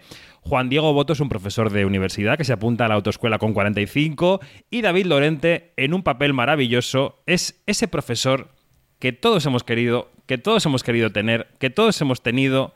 Em, escuchar. Nunca, jamás me oirás a mí decir esto de mujer al volante peligro constante. No. Otros dichos sí, sí. Otros sí, sí. Como eh, detrás de un balón suele ir un niño. Ese. O rueda en bordillo, carné al bolsillo. Se lo digo mucho porque me gusta, me gusta mucho decirlo. Pero, ¿por qué los digo? Porque son verdad. Mujer al volante peligro constante es verdad. No. Hay mujeres que conducen bien, incluso mejor que algunos hombres. ¿Hemos empezado ya la clase? Aquí dentro, Pablo, todo es clase. Yo no me considero solo un profesor de autoescuela, yo soy un educador. Este es el profesor de autoescuela, que es David Lorente, que está Qué fantástico, grande. al que yo espero ver en las nominaciones hoy en Los Feroz, la verdad. ¿eh? Ojalá, ojalá, Por supuesto, sí. ojalá Debería. esté. Em, bueno, ¿qué os ha parecido esta serie? Voy a empezar por Mariajo porque es la experta, pero luego Janina me tiene que contar también qué le ha parecido. Venga, Mariajo. una maravilla, o sea, de principio a fin. O sea, a mí lo que me fascina es que con una premisa aparentemente tan sencilla como un tipo, un gruñón que con cuarenta y pico tacos decide sacarse el carné, se han montado una serie con una cantidad de capas inmensa y, y- y que consigue además que personajes que igual en la vida real te caerían mal, porque Total. o sea, el personaje de Lopetegui es un pedante de mucho cuidado. Eh, eh, Lorenzo, yo le, le quiero mucho, de verdad, quiero camisetas con sus frases, pero igual tenerle al lado sería un cuñado pesado. Muy pero pesado. El, el reparto consigue, eh, lo decía eh, muy bien cuando hablé con él, que todos sean abrazables. O sea, Mm. y luego hay un momento clave en el, en el capítulo 4 que es que te desarma por, por completo. Y al final lo de menos es si se saca o no se saca el carnet de conducir Lopetegui, sino que consiga tirar para adelante. No sé, a mí me parece que es una serie eh, muy redonda, que funciona como un tiro, que está muy bien medida, eh, muy bien escrita y sobre todo muy bien interpretada. O sea, me parece un 10. Jani. No es un 10, es un 20. O sea, es, es una cosa increíble. Y es verdad, todo lo que dice Mariajo es cierto, como, como que eh, eh, tú, lo, tú lees, ah, eh, de esto va, pero de esto va, es que, es que te engancha desde el minuto cero. Y además te- se queda contigo. increíble. Eso. La- lo- se queda contigo, la piensas, la reposas, los personajes. A ver, Todos. ¿Y cuánta, cuántas, cuánto tiempo desde que vimos la, desde que vimos los capítulos o la, o la serie, cuánto, eh, desde hace cuánto tiempo no tenemos lo de dale a la cucaracha para toda la Sí, familia? O sea, fácil y para toda se la ha-. Las palabras se nos ha quedado todo. Las palabras ¿Se conduce con las manos o con los pies? Nervoso. el vibrato, con V. O sea, Acordaros se con nos ha quedado todo eso. sí, Mira, es una máquina de chascarrillos. si pudiéramos mostrar el chat de Quinótico, todo es Que no me lo gusta para que no nos arresten. No lo vamos a hacer. No lo vamos a hacer. Pero bueno, mira, y descubrimientos, por ejemplo, Lucía Caraballo como Yolanda. Lucía Caraballo. Bueno, es que en, es- en Estoy Vivo ya estaba muy Por bien. favor, por favor, es, es, es una cosa increíble. Y bueno, y yo creo que David Lorente aquí es como que una de, de las grandes estrellas y ese registro de Juan Diego Boto que lo que siempre lo vemos como un tipo intenso. Y Leonor Watting sí. está muy bien, y Carlos Areces. Leonor, Es, que no hay actor que, que no funcione y que no lo borde aunque aparezca cinco minutos. O sea, Así es, así tremendo. es. O sea, la chica que está en, en la secretaría, en la recepción de la autoescuela, eh, Areces, cámara, o sea, todos. Es que Bueno, están todos. la amiga, la amiga de Yolanda, o sea, Exacto. Es que podríamos estar aquí. O sea, igual, igual nos ha gustado un poco, ¿eh? La serie. Igual hasta nos ha convencido. Conducir Bueno, igual no, pero la serie. pues que, que- que está ahí ya, está, está ahí. Voy a darle al play a la entrevista de Cobeaga, así que ya os tenéis que callar. Dale, dale. Eh, María Arias, un beso enorme y muchas gracias por estar Un aquí en el observatorio. Y Janina, pues hasta la semana que viene, que analizaremos las nominaciones de los Feroz y lo que caiga. Así que eso. Un un beso. besote, chicos. Adiós. Nos quedamos con Borja Cobeaga y con No me gusta conducir y después el resto de los estrenos con Mayora. Quinótico, la entrevista. Cualquier idiota con el graduado escolar puede aprender a conducir en una semana. Tú con un doctorado en literatura medieval, no. ¿Hay un límite de edad para esto? Bueno, es que cuando apuntáis ya más mayorcillo, pues soy más torpe. Lopetegui, ¿no me reconoces? Que me das clase en la facu. ¿Qué tal es este Lopetegui como profe? Examen sorpresa. ¿Sabes los que escriben un libro para dar la asignatura y te obligan a comprarlo? A ti lo que te pasa es que te cae mal todo el mundo. Puede ser. Primera lección, no se conduce con las manos, se conduce con los pies. Yo creo que es más fácil conducir bien si eres idiota. Hombre, igual un poquito de humildad también ayuda. Pues estamos con Borja Cobeaga, el- la, la mente pensante de No me gusta conducir, la nueva serie de TNT. ¿Qué tal? ¿Cómo estás, Borja? Estupendamente, muy bien. ¿Tú conduces? Sí, yo conduzco desde hace tres años. ¿Cómo tres? Tres años, sí. O sea, esta serie está basada, la serie va de un cuarentón, un cuarentón que saca el carné y ese cuarentón soy yo, aunque toma la forma, la, la figura de más bella de Juan Diego Boto. Pero sí, es sobre, sobre mi vida, claro. ¿Y tus, y, y tus motivaciones para conducir a los cuarenta y tantos son las mismas que las del personaje de Juan Diego Boto, que son eh, muere su padre y hereda el coche familiar? No, no, no, ahí sí que se diferencia. Eh, no, yo- básicamente es mi mujer que, que tiene el carnet de los, de los 18 y estaba harta de compartir, eh, de hacerse el viaje ella sola. Entonces me matriculó en una autoescuela. Eh, lo que pasa es que yo tardé muchísimo, o sea, he tardado el, el doble en sacarme el carnet que hacer la serie. Básicamente, sí, soy muy torpe, muy torpe, muy torpe. Y ese no me gusta conducir del título tiene que ver con que yo al final me fui, me, me reconvertí, pero, pero al principio era que lo odiaba, se me daba mal, me sentía torpe, era como, ¿qué mierda es esto? Porque esto ya, pues que te- no tengo que aguantar esto, básicamente decía todo el tiempo. O sea, es que, claro, la- la- la, lo que uno está de la serie es que es un infierno que nos iguala a todos, ¿no? Como que todos pasamos por esa ordalía. Sí, pero hay gente que luego se pone como muy, muy, muy flipada diciendo, no, yo aprobé a la primera el teórico, a la primera el práctico a los 18. Y hay gente que va muy sobrada al respecto y que, que te mira por encima del hombro en ese sentido. Pero es verdad que nos, es un rodillo para todos, ¿no? Es decir, que yo lo que me he encontrado es que básicamente yo cuando estaba sacándome el carné, ni remotamente se me ocurría que pudiera hacer una serie al respecto.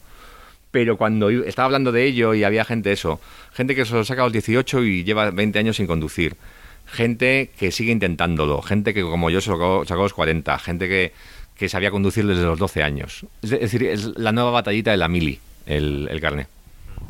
Eh, yo no sé cuántas de las anécdotas eh, y de eh, los chascarrillos que hay en la serie eh, proceden de la vida real o ha sido una construcción como puede ocurrir con otra serie o con otra película que has, que has hecho tú a posteriori.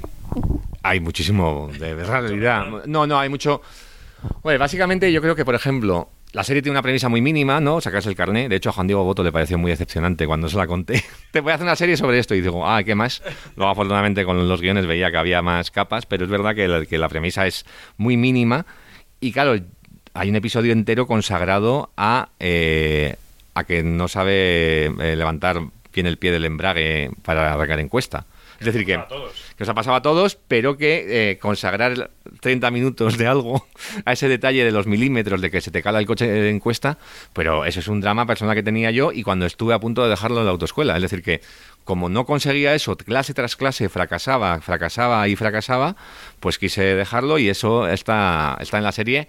De igual manera que cuando se, se presenta el primer examen práctico y el profesor toca los pedales y normalmente si toca los pedales el profesor en el examen suena un pitido atronador y eso también me pasó a mí. Es decir que básicamente está muy basado está está muy basado en experiencias que son propias pero creo que les ha pasado a más gente Y ese profesor de autoescuela, ese David Lorente que nos tiene a todos los periodistas enamorados con este mm, personaje, eh, de, ¿cuánto material te tuviste que dar y cuánto puso él del tono de guion? Porque es que el tono que tiene es el de cualquier profesor de autoescuela que hemos tenido todos en nuestra vida. se ha, vamos, se ha mimetizado, mm, pero, pero es una barbaridad. O sea, lo que lo de David es increíble. Es verdad que era un personaje que disfruté muchísimo escribiendo, esa verborrea y que además era una suma de bueno el profesor de autoescuela no era tan así pero había otros había otros que, que, había visto por internet o lo que habían contado había muchos que eran así de verborreicos y todo eso o sea que David eh, eh, o sea, abrazó el personaje y se sumergió, se, me- se fue a autoescuela a recibir clases de profesores, se ponía en las clases prácticas con alumnos en la parte de atrás para ver expresiones y todo eso y sobre todo la ha dotado como de una luminosidad que es una, es una pasada porque por muy pesado que sea le quieres abrazar todo el rato y es como una persona maravillosa, pero... eh, es que David ha sido una, un- una pasada y es verdad que, que- que había muchísimas cosas de, que había aprendido en esas clases a las que iba que las incorporaba y era una, una gozada. Bueno, la serie va a llegar eh, eh, el el 25 de noviembre, quedan todavía un par de semanas. Eh, yo no sé eh, cuál es tu aproximación eh, al sector en el que estamos, porque esta serie evidentemente se va a ver en la, en la tele, en casa, pero el sector en el que estamos y el que tú bien conoces está en medio de unas turbulencias serias. No acaba de morirse nunca porque jamás se va a morir, pero las salas están en turbulencias, las plataformas están también recortando contenidos, viendo cómo ajustan ingresos y gastos. Eh, no sé si hace falta mucha comedia para que los del cine y las series eh, sigáis creando con las orejeras puestas, ¿no? Yendo hacia adelante. Bueno, es, verdad que a mí me dicen hace 10 años que, que el, proyecto más personal eh, donde iba a poder contar mis mierdas eh, iba a ser una, en, una, serie de televisión, me habría quedado oh, completamente flipado. Y es verdad que, por ejemplo, los que hacemos comedia estamos encontrando en las plataformas, o, hasta ahora hemos encontrado en las plataformas eh, maneras de expresarnos en que el cine nos lo permitía, ¿no? Quizás hace pues como te digo, 12 años podías esperar hacer una comedia personal y una comedia mm, muy de, de- bueno, de autor en el sentido de, de muy tuya en una película, pero con la última oleada de hacer comedias que son solo remakes, pues es diferente. Afortunadamente la película de la Iglesia y Jorge Garriga Echevarría, eh, El cuarto pasajero, está teniendo mucho éxito, sobre todo porque está teniendo un boca oreja espectacular y afortunadamente no es un remake. Eso da como esperanza. Pero sí que es verdad que, mm, que- por lo menos en el sector de comedia, en lo que a mí me atañe, eh, pues está siendo una, una época turbulenta porque esto como el mundo al revés. O sea, eh, esa- haces las cosas personales en la tele. Eso, desde luego, según cuando yo era chaval, eso no, no, no era así. Y es verdad que en, en, en general, pues claro, contrasta mucho el increíble año de largometrajes que hemos tenido en España con una calidad que no se veía desde, bueno, o nunca se ha visto. Y es verdad que la gente tampoco está volviendo a las salas. Yo siempre he defendido que haciendo buenas películas la gente volverá a las salas y espero que siga siendo así, pero luego hay, que tener un apoyo eh, mayor y también esta locura que tenemos de, estrenos que llega noviembre y se estrenan 18 películas. Es decir, que, que en realidad para mí sí que es muy difícil transmitir al público en general que hay crisis y que el cine está fatal y la gente no va a las salas cuando se estrenan cada fin de semana 12 películas y 6 son españolas. ¿eh? Así, os quiero decir que ahí tenemos que hacer, yo creo, un poco, no dejar de hacer, no dejar de estrenarlas, por supuesto, pero sí que tenemos que hacer un poco de reflexión de que si queremos de verdad que el público entienda y concienciar al público que tiene que volver a la sala, eh, de repente choca muchísimo con esa proliferación de estrenos y es que, ya te digo, llega a finales de año y se estrena toda la vez y todos se, son, se canibalizan unos a otros y es verdad que es que hay que pensar mejor la estrategia, desde luego. Es que nos pasa a nosotros, a los que hacemos información de cine y series, que se estrenan películas y series y no nos enteramos, literalmente no nos enteramos. Tú calificabas la película de Alex como éxito y es verdad que lo es, en este contexto es un éxito, pero claro, como tú también apuntabas, las taquillas están al 50% de cómo estaban en el año 19, ¿no? Y creo que aparte de los, de los usos y costumbres que ha alterado la pandemia, también eh, ha cambiado la manera de mirar ¿no? del público, ha cambiado la ventana de atención que se llama ahora. Cuando una comedia ahora va a capítulos de 30 minutos, va a un formato quizá más ajustado a cómo miramos, a la paciencia que tenemos, al rato que pasa entre que miramos el móvil y lo volvemos a mirar. ¿Tú piensas en cómo, en cómo consume, valgan las comillas para este término, el espectador tu serie a la hora de hacerla? Pero yo, yo, yo pensaba eso incluso ya cuando hice Pagafantas, en el sentido de que, eh, de que está la mítica historia esta de Billy Wilder calculando el tiempo en la risa del público para meter las maracas de Confante de Loco, ¿no? Es decir, que el tío buscaba un chiste, pausa, y yo me acuerdo que ya cuando hacía Pagafantas, yo decía, bueno, ojalá se rían aquí, pero es verdad que muchísima gente lo va a ver en su casa en DVD o se la va a bajar ser consciente. Y es verdad que, que, que eso ya no, no, ni lo calculas ni quieres calcularlo por un lado, por la falta, no quieres que ser un arrogante pensando que se va a carcajar la gente en un momento determinado, pero es que sabes que la gente la va a ver en su casa. Ha, pasado una cosa muy paradójica y es verdad que la serie, aunque se estrena en breve en TNT, ya la hemos visto con público, pero normalmente las series de comedia no se ven con público, ¿no? Y es verdad que ahí te tranquilizas porque ves que se ríen y todo eso. Pero por otro lado piensas, jo, habrá gente que la vea en su casa y, no y estará riéndose por dentro o no le dará gracia o lo que sea. Y eso es algo maravilloso que tiene la comedia, que es ese efecto de, de, dominó, de que si hay una sala, hay gente que se ríe, se ríen en, las butacas de la derecha, los de la izquierda también se van a reír. Y es verdad que ha tenido la fortuna de vivir esa experiencia de, pues con mis cortos o con las películas que he escrito, yo me acuerdo ser consciente de, decir, jo, esto mm, va a hacer mucha gracia cuando Diego y yo vimos la primera proyección con público Ocho Apellidos Vascos. De repente la gente se reía muchísimo, los chistes se tapaban, cada uno estaba calculado la risa, sino que los chistes se tapaban y decías, pero bueno, esto, esta, esta locura que viene. Y es verdad que justamente esa película tuvo muchísimo éxito porque la gente iba al cine a verla. A lo mejor una sala vacía con dos personas nos habrían reído.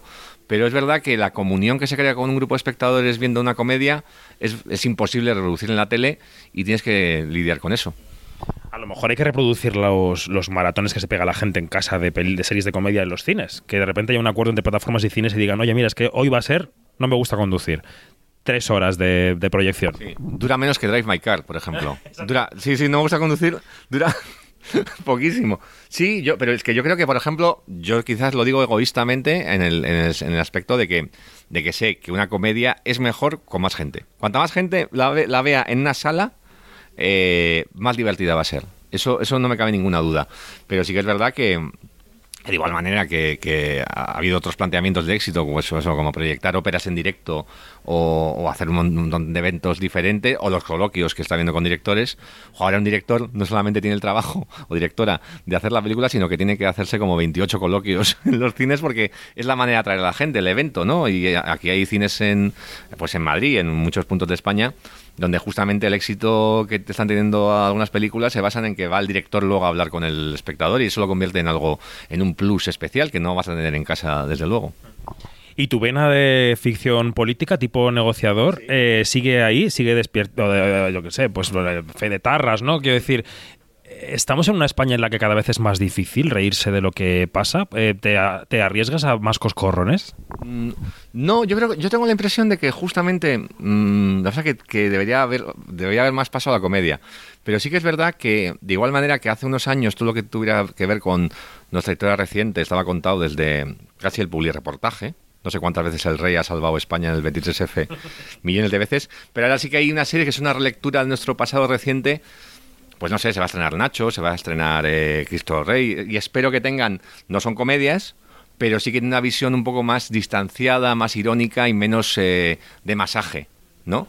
Y sí que veo que ahora mismo, eh, si quieres hacer algo que no sea mera propaganda, sí que veo al espectador, eh, es que veo al espectador muy avispado en ese sentido, es decir, que no se la vas a colar.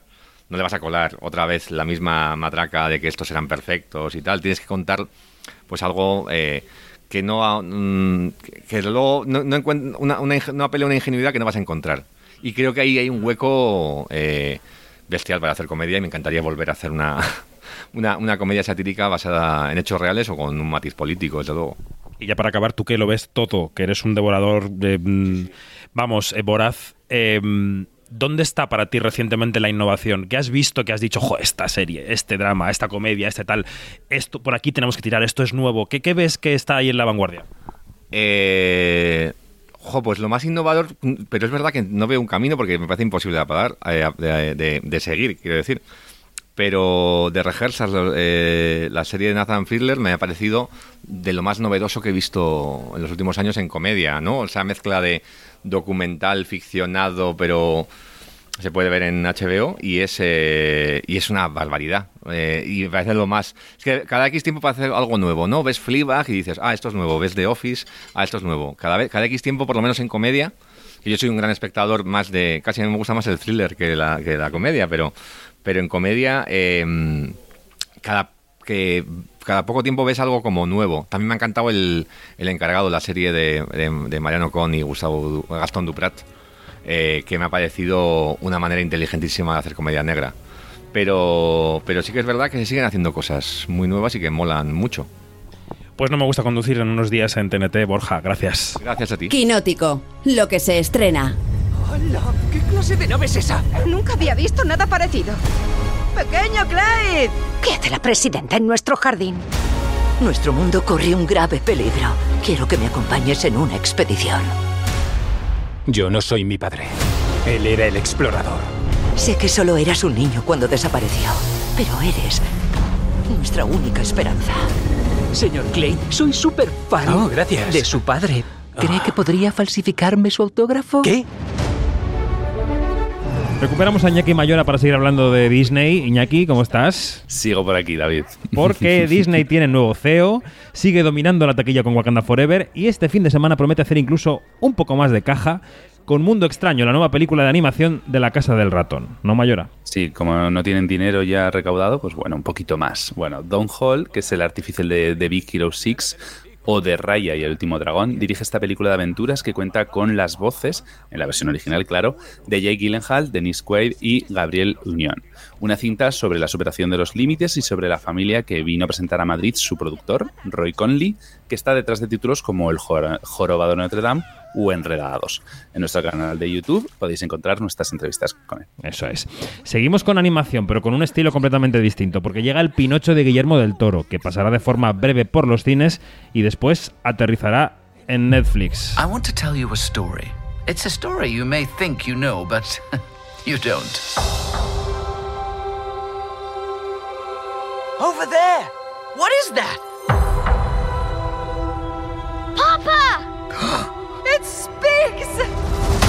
He's just a puppet! No, I'm not! I'm a real boy! ¿Qué es esto, Iñaki? Bueno, pues aparte de una maravilla, en la fiebre de adaptaciones del cuento clásico de Carlo Collodi, que hemos vivido en los últimos años, recordemos las versiones de, Ro de Roberto Benini y Tom Hanks, se añade la aproximación en stop motion de Guillermo el Toro, que recibió unas críticas fantásticas en el Festival de Londres. Entre las voces de la adaptación tenemos a Iwan McGregor, a Ron Pellman, Kate Blanchett, Christoph Waltz y Tilda Swinton. Ahí es nada. Casi nada. Seguimos con Hollywood, porque por fin llega a los cines otra película de la que hemos hablado también aquí en Quinótico. Sobre todo la defiende mucho Yanina, ¿no? Vaya semana, porque también llega La Mujer Rey.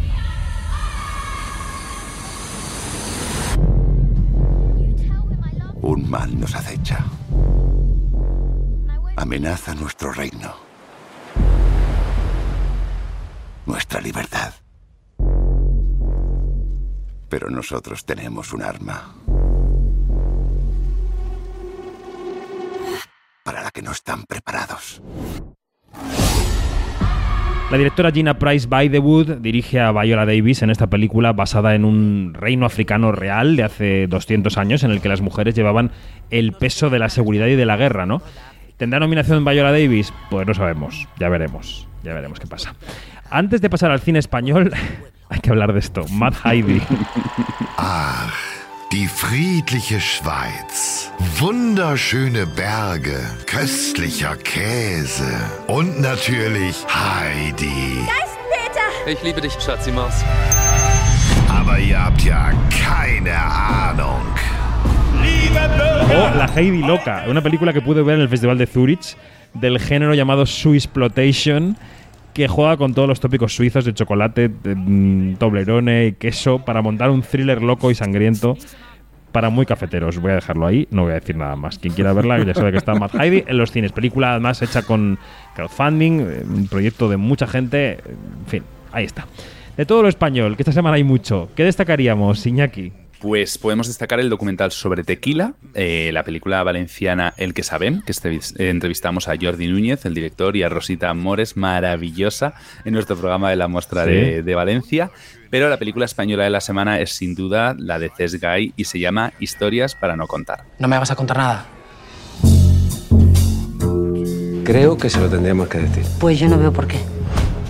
Es que es difícil de entender. Fácil no es. No sé por qué se ha enfadado. Bueno, ya sabes cómo es. La he invitado a comer para que se venga a vivir conmigo. No, si la cuestión es complicarse un poquito la vida, ¿no? Es una película episódica sobre las relaciones amorosas y las relaciones humanas en general, protagonizada por actores como Ana Castillo, José Coronado o Antonio de la Torre.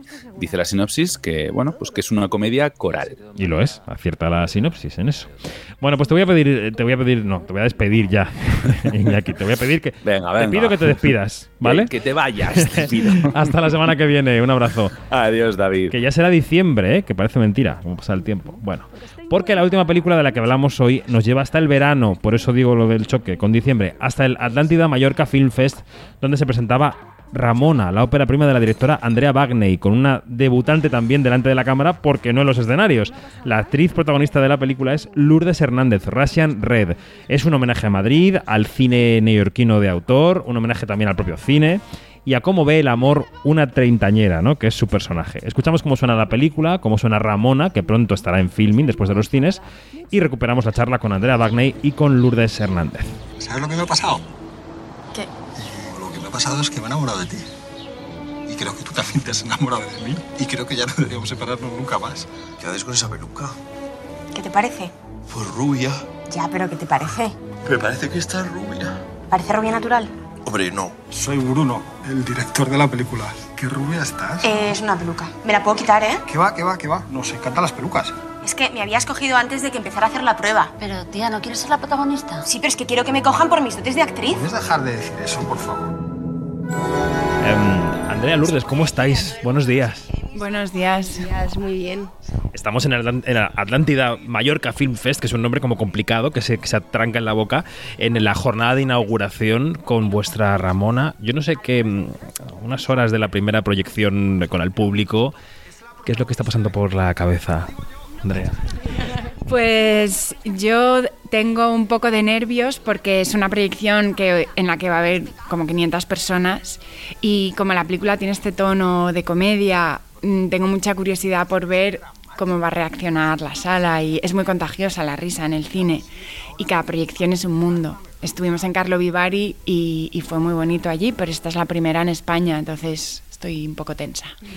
Y además las dos sois debutantes en planos distintos, ¿no? Eh, ¿Tú cómo lo llevas, Lourdes? Yo bien, yo estoy encantada. Vamos, a mí la película me, me ha cambiado la vida, me, me- me encantó rodarla, pero me ha encantado todo el proceso con Andrea, me ha abierto como toda una, una vertiente nueva a crear cosas y, estoy deseando que la vea la gente, la verdad, y que, y no sé, que ya empiece como a formar parte de- del mundo, ¿no? Es que los... Las películas, a diferencia de los discos, son proyectos que lle- llevan muchísimo más tiempo como levantar y, y- que, y, que, y que llega a ese punto en el que ya se comparten, ¿no? Es como que ese periodo, entonces ya Ramona ya, es, ya tiene que ser de la gente. Es una película que habla sobre una determinada ciudad, que es Madrid, que es la mía, y una determinada generación, que no sé si es la mía, pero bueno. Eh, ¿cuál era, cuál era, ¿Dónde está el núcleo inicial, la semilla de la que nace el árbol eh, Ramona? Pues Ramona nace de una época en la que yo había dirigido un corto y me di cuenta que el kit de la cuestión estaba en dirigir bien a los actores. Entonces empecé a hacer cursos de interpretación y entré más en contacto con, con la vida de los actores, en, en bueno, con esta cosa que a mí me da tanto vértigo, que es la espera a que alguien les elija para un papel. Sobre el teléfono. A que son el teléfono, el, el casting y es, esta relación entre el director y el actor que a mí me parece tan irracional y tan energética y tan difícil de prepararse. O sea, ninguna actriz del mundo podía haberse preparado un casting de Ramona. Yo tenía que instintivamente enamorarme de Ramona, que por eso elegí a Lourdes, porque eso es lo que me sucedió. Entonces me imaginé esta escena de una actriz diciéndole que no a un director porque sabe que le gusta el director y, este gag así como de comedia de los años 30 fue lo que me entró en la cabeza y de repente la vi a ella, a la personaje y, y entonces empecé a, a escribir el guion. O sea, sabía cuál iba a ser el final, sabía lo que le iba a pasar a ella. Y, y, sabía que iba a tener esa escena y todo lo demás pues lo fui lo fui explorando poco a poco. ¿Puedo decir algo? Claro. me doy cuenta ahora que estamos haciendo entrevistas juntas de muchas cosas sobre ti y me, y me gusta mucho eso, pero, pero que mm, eh, ella cuenta como que Ramona está como escrita desde este gag, que ya eh, todo este proceso, todo esto que acaba de contar.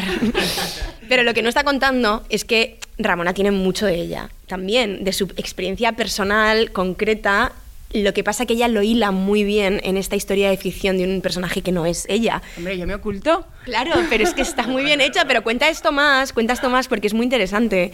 Porque realmente eh, Ramona sí eres tú en gran manera. Lo que pasa que, que has, has, has generado como esta idea de que es más espontánea que tú y tal, pero eres súper espontánea también. Entonces, eh, solamente quería decir que, que, que eso, que, que, sí, que vale, que que es un sketch que, que, empezó en tu cabeza de esta manera, pero que hay un volcado de ti, de tu, de tu sensibilidad, que, que, que es un volcado de mi total. Es decir, la, la gente que me, la gente, la gente que me conoce ve Ramona y me ve en todas partes. Me ve en el personaje Ramona, me ve en el personaje de Bruno, me ve en la música de Tchaikovsky, me ve en, en, en los planos de Madrid. Es, es una cosa muy personal mía porque yo concebí Ramona como o sea, yo vivía en el campo y yo tenía un bebé. Y yo quería ser directora de cine y yo decía, vamos a ver, ¿esto cómo, ¿Cómo lo hago? Esto? ¿Cómo se hace esto? Esto, esto. Entonces dije, voy a escribir una peliculita que va a ser pequeña, con pocos actores, pocas localizaciones, como mi pieza experimental para poder rodarla los fines de semana y por lo menos luego ir por la vida con mi bebé en un brazo y, y mi peliculita en el otro y, de, y usarlo un poco de carta de presentación. Lo que pasa es que en el proceso se me ha crecido la película. Es decir, se han ido involucrando personas y, y el proyecto ha tomado una dimensión que, pues, que hoy estrenamos aquí pero que na nació de una manera muy íntima y sin intentar contentar a nadie más que a mí. Y yo creo que en parte está ahí eh, la gracia de Ramona. ¿En qué? Me quedo, me quedo con lo que decías de la dirección, de la relación, perdón, entre directora y actriz, porque claro, en tu caso, Lourdes, tu carrera hasta ahora, en las otras eh, artes o en los otros terrenos que has explorado, tú has estado en control ha sido lo que tú has querido, cuando tú has querido, como tú has querido, en cierta manera, ¿no? Nadie, claro. nadie está en control 100%. Y ahora de repente tienes que ponerte en manos de alguien que te dirige. Claro. ¿Esto cómo ha sido? Pues ha sido genial porque, porque desde que conocí a Andrea, bueno, quiero decir desde que me leí el guion, pero ya desde que conocí a Andrea en persona me di cuenta de que era una artista con la que yo quería colaborar. Entonces, eh, mm, mm, en verdad no he perdido el control del todo, pero he, negoci he, he, negociado el control, porque sí que es verdad que me pongo a disposición de algo, pero al final estoy en control de, de los, de, las, de las, digamos, como de las, de las opciones o de las decisiones que, que tomo con respecto a mi trabajo, que, que, es más limitado, porque yo en la música sí que estoy como directora de mi proyecto, pero aquí estoy como actriz, entonces entendiendo los límites de mi, de mi trabajo y al confiar plenamente en Andrea por una cuestión energética de intuición y de, y de, y de conexión, me, me encanta ponerme a disposición de ella en ese sentido, pero también estoy en control de lo que estoy haciendo. Es que hay, yo creo, como una concepción de- del rol del actor y del director mm, muchas veces que parece como que el actor es un monigote que responde a unas directrices y un director. Y yo no entiendo el cine así para nada. Y desde luego una película como Ramona, donde se pone una cámara y un actor, una actriz en este caso, habla a veces en monólogo durante minutos. Ella ahí es una creadora al 100% de esa escena. Entonces, eh, hemos hablado, eh, hemos eh, hecho ensayos, yo he decidido qué ropa lleva y hay una dirección de arte, hay una dirección de muchas cosas. Pero ella es una creadora al 100% en ese momento. Entonces, yo creo que por eso para Lourdes este proceso ha, sido increíble, porque no es que tuviera como que satisfacer una directriz mía, sino que juntas hemos creado una cosa juntas. ¿Cómo era en el set? Te voy a preguntar cómo era Lourdes en el set, qué tipo de actriz es rodando y qué tipo de directora eres tú, si eres de las que en ese monólogo vas dando indicaciones y vas modificando o dejas que ocurra y luego hablamos y rodamos otra vez. ¿Cómo es vuestra relación en el set? Interesante esta pregunta de cómo dirige ella. Eh, esa pregunta casi mejor que te la conteste Lourdes. Vale. Eh, Lourdes, mm, en el set concretamente es la luz absoluta, porque no hay persona que tuviera más ganas de rodar, más ganas de trabajar, llegar por la mañana, amiga de absolutamente todo el equipo, más feliz de estar en el lugar donde estábamos. Y eso se lo contagiaba a todo el equipo. Entonces, cuando teníamos algún dramita de producción, que teníamos muchos, el hecho de que nuestra protagonista llegara con esa energía era fundamental. Em, y la realidad es que cuando llegamos al rodaje ya estaba todo el pescado vendido un poco entre nosotras, es decir, ya habíamos hablado mucho, ya habíamos ensayado, ya sabíamos a lo que íbamos. Entonces, cuando llegábamos al rodaje, yo me aseguraba de que estuvieran todas las condiciones idóneas para que Lourdes pudiera hacer su movida sola. Yo no les dirijo mucho a los actores. Es- esto, es, esto es la realidad. Yo, yo creo que les dejo autodirigirse. Sí, pero por otro lado también te interesa muchísimo esta cosa de, de- la dirección de los actores, que es lo que decías al principio, que te había motivado a escribir la película y empezar a hacer cursos de, interpretación y todo eso. Yo decía todo el rato que Andrea estaba haciendo cine experimental. ¿Y, y por qué decía esto? Porque nos- nosotros habíamos ensayado durante un mes y, y Andrea sabía más o menos qué tono quería que tuviera las escenas, pero quería que surgiera de manera orgánica. En ningún momento te decía, no, pero ella tiene que estar como más así, y a lo mejor te hacía como un gesto o te, o te hacía una entonación. Para nada. Eh, em, eh, iba, iba como, íbamos como buscando diferentes acercamientos a las escenas eh, y, cuando, y cuando lo encontrábamos, no es que Andrea dijera, es esto, es que nos dábamos cuenta de que era eso en, grupo. Entonces tenía una forma de, tiene una forma de dirigir muy horizontal y muy bonita, donde no te está mm, eh, poniendo ideas en la cabeza de cómo es tu personaje, sino quiere que lo encuentres de manera orgánica. Y recuerdo que en una ocasión, haciendo, eh, ensayando la escena donde eh, Ramona hace como de prostituta al final de la película, dentro de la película. recuerdo que tuvimos muchísimo problema con, es- con esa, con esa mm, con esa apreciación de, ese personaje dentro del personaje, porque a mí no, no, me, no me salía, no sabía lo que, no sabía lo que tenía que ser eso. eh, y entonces Andrea aceptó que Ramona no lo sabía. Entonces no hubo como una, una... Yo estaba como más agobiada y le decía, ¿por qué no me das alguna referencia? ¿Por qué tal? Porque claro, no, no lo encontrábamos de manera orgánica y, y hicimos muchos, ensayamos mucho eso. Y, y simplemente como que Andrea aceptó que Ramona, o sea, como que todo esto de lo que habla la película también, como de la, de la, de la realidad y de la ficción, todo el rato como retroalimentándose, también estaba a este nivel. O sea, se entendió que Ramona no iba a saber hacer ese personaje desde la diva, esa que tenías tú en la cabeza que tenía que ser y la hizo como desde aquel lugar que lo hizo. Y en verdad completa la película de la manera que tenía que completarla. Más que si de repente hubiera llegado Ramona y hubiera hecho como de diva de no sé qué y como que no hubiera encajado. Pero en ese momento yo lo pensaba posteriori ¿sabes? Hay, hay una cosa para mí muy importante, sobre todo siendo mi primera película, porque entiendo que los directores como muy consagrados y con mucho éxito, los actores se acercan a los directores de otra manera o, o se entregan de otra manera, pero mm, tener unos actores que han confiado en mí de esta manera, siendo mi primera película, sin que, que nadie sabía lo que yo iba a hacer, que la película podía ser horrible, mm, yo les tengo que devolver a ellos esa confianza. Entonces, ellos confiaban en mí y entonces yo esa pelota cogía, se la lanzaba y decía, no, no, yo confío en ti, haz lo que tengas que hacer.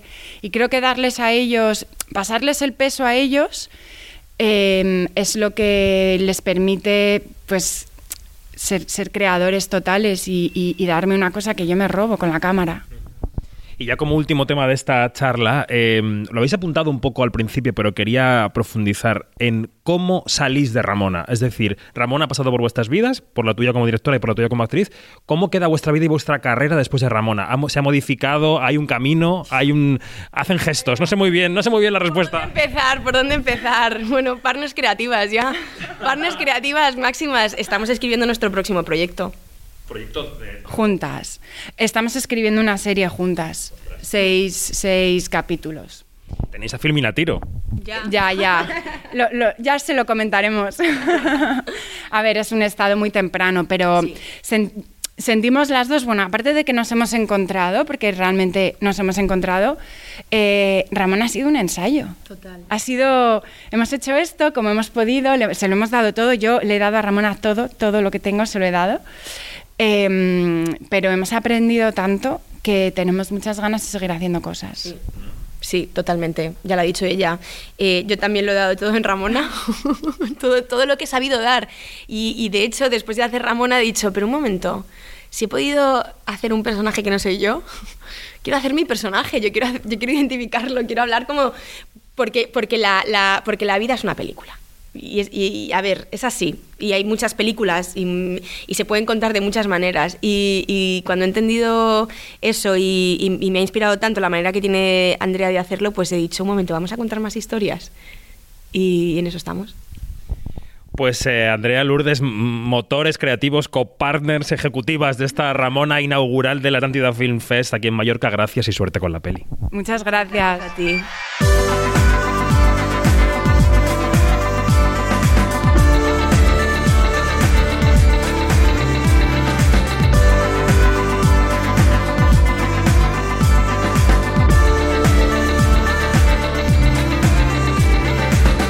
Más información en nuestra página web quinótico.es y en nuestro canal de YouTube donde se pueden disfrutar nuestras entrevistas en vídeo. Por ejemplo, la del productor Ray Conley de Mundo Extraño o la de Lucas Dont, el director de Close. Recordad, Quinótico la primera con K y la segunda con C. Seguimos cada semana en la web de Onda Cero, así que no nos perdáis la pista. Buena semana, adiós.